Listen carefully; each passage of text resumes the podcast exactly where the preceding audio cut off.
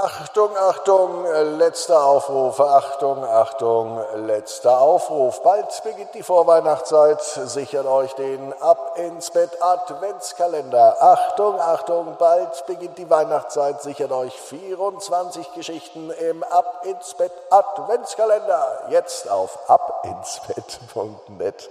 Schönen Freitagabend. Ab ins Bett, ab ins Bett, ab ins Bett, ab ins Bett. der Kinderpodcast. Hier ist euer Lieblingspodcast. Hier ist Ab ins Bett mit der 794. Gute Nacht Geschichte. Wow. Ich bin Marco und ich freue mich, dass wir gemeinsam in diesen Freitagabend starten. Jetzt kommt aber erstmal das Recken und das Strecken. Nehmt die Arme und die Beine, die Hände und die Füße und reckt und streckt alles so weit weg vom Körper, wie es nur geht. Macht euch ganz, ganz, ganz, ganz lang. Spannt jeden Muskel im Körper an. Und wenn ihr das gemacht habt, dann lasst euch ins Bett hinein plumpsen und sucht euch eine ganz bequeme Position. Und heute am Freitagabend bin ich mir sicher, findet ihr die bequemste Position, die es überhaupt bei euch im Bett gibt.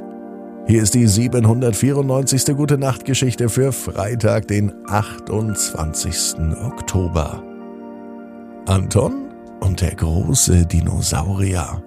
Anton ist ein ganz normaler Junge. Es ist ein ganz normaler Freitag, es kann sogar der heutige Freitag sein. Anton hat heute früher Schulaus.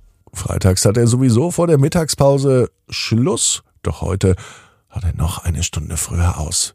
Eigentlich lohnt es sich gar nicht für Anton in die Schule zu gehen. Für nur zwei Unterrichtsstunden. Naja, der Freitag ist jetzt aber schon so gut wie rum. Anton läuft nach Hause als er den Haustürschlüssel aus der Hosentasche holt und kurz bevor er zu Hause ist, bleibt er vor dem Nachbarhaus stehen. Direkt neben Antons Familie lebt Familie Widinski. Und was Anton im Vorgarten von Familie Widinski sieht, das kann er gar nicht glauben. Da reibt er sich die Augen. Und nochmal. Und gleich ein drittes Mal. Was ist denn das, denkt sich Anton. Ist das eine Halloween-Deko? Feiern Widinskis nun Halloween oder ist das eine außergewöhnliche Vorweihnachtsdeko im Vorgarten? Ein großes Wesen steht im Vorgarten. Es kommt Anton bekannt vor. Es sieht jetzt nicht aus, als hätte es was mit Halloween zu tun. Erst recht nicht mit Weihnachten. Es erinnert ihn an ein Wesen aus einem seiner Lieblingsbücher. In einem Land vor unserer Zeit, so heißt das Lieblingsbuch von Anton, und in diesem Buch geht es um, ja, um Dinosaurier. Tatsächlich, was da im Vorgarten bei Widinskis steht, das ist ein Dinosaurier. Er scheint fast lebensecht zu sein. Eine Nachbildung, die sich aber bewegt wie ein echter Dinosaurier. Ist das nicht sogar ein T-Rex? Noch einmal reibt sich Anton die Augen. Ah, kann es wirklich sein, dass im Vorgarten von Widinskis ein Dino steht? Was ist das denn? Anton nimmt all seinen Mut zusammen. Wenn ich etwas nicht weiß, na dann kann ich doch fragen, denkt sich Anton. Er geht am Dino ganz vorsichtig dabei und je näher er ihm ist, desto mehr sieht er wirklich echt aus, so als lebt ein Dinosaurier im Vorgarten der Nachbarn. Anton nimmt all seinen Mut zusammen. Er klingelt an der Haustür von Wedinskis. Und er wartet. Auf einmal dreht sich auch der Dino um, auch der Dino scheint zu warten, und er schaut ganz erwartungsfroh an die Tür. Doch niemand öffnet. Widinskis sind nicht da. Der Dino, der bleibt im Vorgarten stehen, er bewegt sich nicht vom Fleck.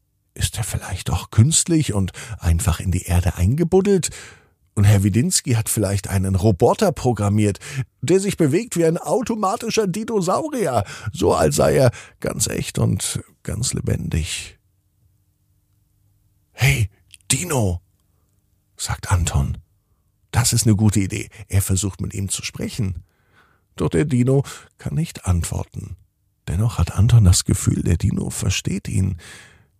Noch einmal sagt er Hallo, hallo Dino.